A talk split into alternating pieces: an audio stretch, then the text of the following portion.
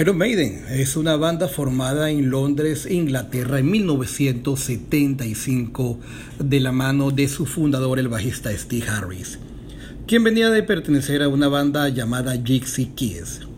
Eh, desde el primer momento de su vida, Steve Harris manifestó la pasión por dos vertientes importantes, el deporte, en este caso el fútbol, y su equipo, el West Ham además de la música, el rock clásico y progresivo de la década de los años 70. Steve era un apasionado de la batería, pero como ese instrumento causaba considerable sonido por la percusión, decidió enfocarse en el bajo.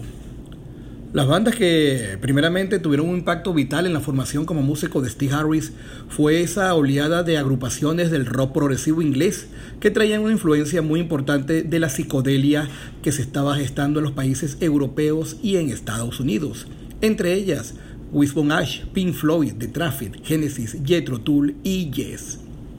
En la primera parte de la carrera de Iron Maiden, cuyo nombre de la banda es tomado de una cámara de tortura empleada en siglos anteriores, el grupo se dedicó a tocar en varios pubs y clubes londinenses, siendo el más emblemático uno ubicado en la East End, Cars and Horses. Luego de varias alineaciones, la agrupación se consolidó en 1979 con Dennis Stratton y Dave Murray en las guitarras, Clipboard en la batería, Paul Diano en la voz y Steve Harris en el bajo. En medio del surgimiento del movimiento punk en el Reino Unido, cuyos principales exponentes eran The Clash y The Sex Pistols, Iron Maiden tenía que batallar contra esa revolución que se gestaba en una juventud rebelde en ciudades como Birmingham, Londres y Newcastle. Iron Maiden editaban un extended play llamado The Sound House Days, que llegó a un disc jockey llamado Neil Kay, que transmitía en una radio local londinense en la Wagon Radio. Desde allí colocaba material de bandas underground. Precisamente la música de Maiden comenzaba a ser aclamada. Los jóvenes oyentes de la estación radial, al escuchar las canciones, llamaban a la estación de radio, preguntando por la banda y averiguando fechas y lugares de conciertos. Una vez que la banda iba obteniendo mayor éxito en sus conciertos, apareció la idea de crear una mascota que les identificara. En ese momento nacería Eddie the Head, hoy en día simplemente Eddie, cuya ilustración estuvo a cargo del artista gráfico Derek Riggs, quien se encargaría de darle vida en cada una de las carátulas de los discos de la banda.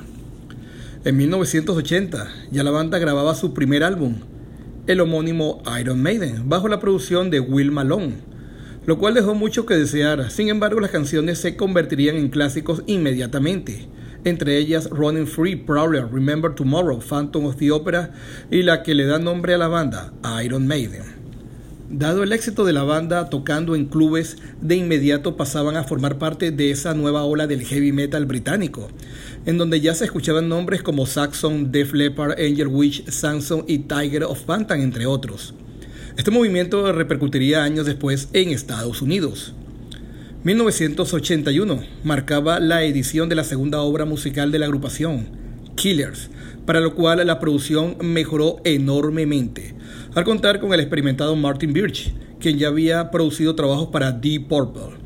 En esta era la banda no solo contaba con un nuevo productor, sino que incorporarían en las filas a un nuevo guitarrista, Adrian Smith, quien era un viejo amigo de Dave Murray y procedía de la banda Orching. La carrera de Iron Maiden continuaba en ascenso. Girarían por primera vez por Estados Unidos, teloneando a Kiss y por algunos países europeos como soporte de Judas Priest. Para agosto de 1981 efectuarían su primera gira por Japón como cabezas de cartel. Es allí cuando precisamente graban un extended play en directo en Nagoya que titularían Made in Japan. Al regresar a Inglaterra luego de la gira por el país asiático, su vocalista Paul Diano venía desde hace unos meses presentando problemas de conducta, originado por el excesivo consumo de bebidas alcohólicas, el cual estaba afectando de una manera muy importante la actividad de la banda, situación que Steve Harris no toleraría y por tal motivo sería despedido de la banda. Ya sin Paul Diano, en Iron Maiden la agrupación se enfocó en ubicar su reemplazo, el cual llegó como estello de luz cuando su manager Rod Smallwell y Steve Harris vieron en el festival de Reading la actuación de la banda Samsung.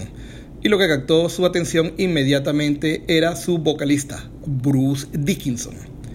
Y de esta manera finalizamos esta primera entrega de este podcast, que consta de tres partes, dividido por cada uno de los vocalistas de Iron Maiden, cuyo aporte es esencial a la leyenda viviente que hoy en día se considera a esta banda del heavy metal británico.